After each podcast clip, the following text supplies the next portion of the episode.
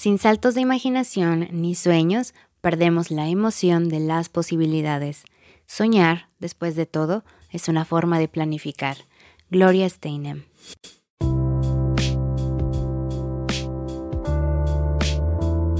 Hola, yo soy Ditsa y te doy la bienvenida a otro episodio de Cometa de Ideas. Este año se escapa de entre nuestros dedos como arena y quizás sientas que ya se está yendo tu tiempo. En vez de pensar que ya no tienes remedio, mejor usa el poco tiempo que te queda de este año sabiamente. Así que planea. ¿Por qué planear? Planear te ayuda a definir lo que quieres y establecer un plan para lograrlo. Obviamente esto quiere decir que no todo irá como lo planeaste, pero al menos tendrás una guía para comenzar. Te recuerdo que todo inicia con una idea, algo intangible y que parece distante. Un día, alguien soñó en viajar al espacio. Otro día, alguien soñó en construir un cohete espacial. Y hoy en día, cientos de naves han salido de la atmósfera terrestre. Así que ponlo en papel o en pantalla, lo que te guste más. Actualmente yo planeando ando, entonces quiero mostrarte cómo lo hago. Mi método infalible. El primer paso es iniciar con la pregunta, ¿qué quiero? Hago una lista, no una básica lluvia de ideas, usualmente parece más una tormenta de ideas. Esto podría asimilarse a tu lista de deseos para el próximo año. Ya sabes, las famosas 12 uvas. A partir de toda esta lluvia de ideas, yo puedo ver que sí y que no. Es decir, quizá verás muchas cosas, hasta podría parecer abrumador. Y está bien, es normal. Pero aquí quiero ayudarte a comenzar a filtrar tus deseos e imaginación para que las ideas no solamente sean ideas, sino que puedas transformarlas. Y aquí viene el primer filtro. Yo le llamo el látigo del realismo. Esta es la parte donde veo qué necesito para lograr aquello que quiero. Y ahora sé que ser astronauta será una meta extrema, no imposible, pero para mí no es realista. Por lo tanto, aquí empiezas a eliminar las cosas que no te van bien. El segundo filtro sería ponerlo en una línea del tiempo. ¿Qué cosas puedes lograr en un año?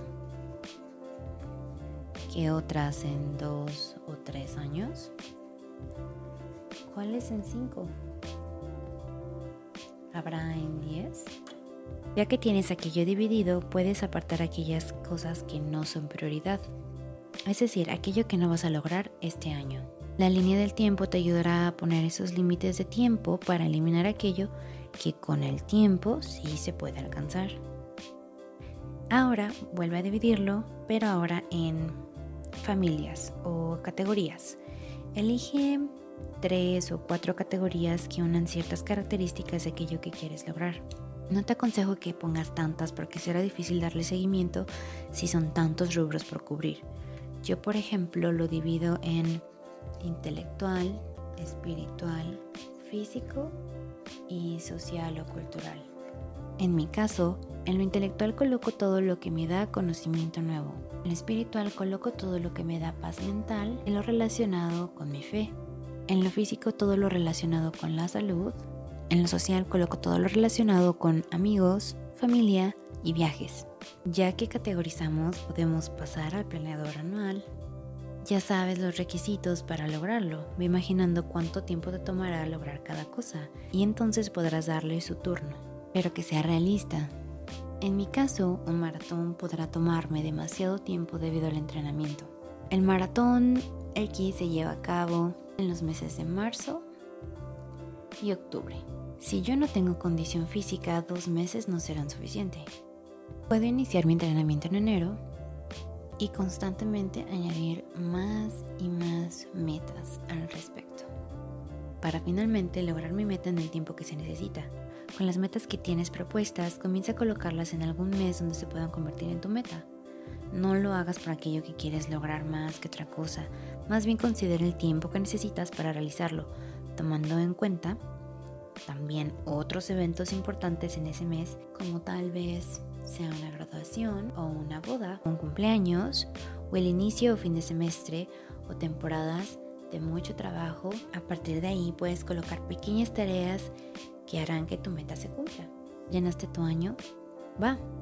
Ahora cada mes y cada semana desglosa y repite esas metas y acciones para que no olvides tomarlo en cuenta durante tus planeaciones continuas.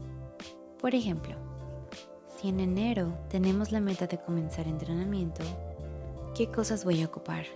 Quizá un entrenador, un lugar, ropa adecuada, equipo diverso, quizá botella de agua u otras cosas para el entrenamiento básico, y un horario de práctica. Todo esto lo tomaré en cuenta para que mis planeaciones yo considere llamar al entrenador y quizá checar el catálogo de ropa el martes, miércoles y todos los días consecutivos llevarán el mismo ritmo. Con esta guía espero que sobrevivas en tu intención de planear, aunque sea para el siguiente año. Y quizá te ayuda para que continúes haciendo tu proceso más fácil si continúas practicándolo. Yo sé que para todos planear no es algo muy divertido, pero poner las ideas en papel, en orden, con metas realistas, te hará sentir mucho mejor a la hora de cumplir tus propósitos. Así que no pierdas las ganas, no pierdas tu rumbo e inténtalo. Te recuerdo que en nuestra página de internet puedes encontrar los links para descargar el planeador anual, el planeador semanal y la agenda. Ese es mi regalo de Navidad para ti. Cuéntame cómo te va al usarlo. Gracias por acompañarme una vez más en Cometa de Ideas. Hasta el próximo episodio. Adiós.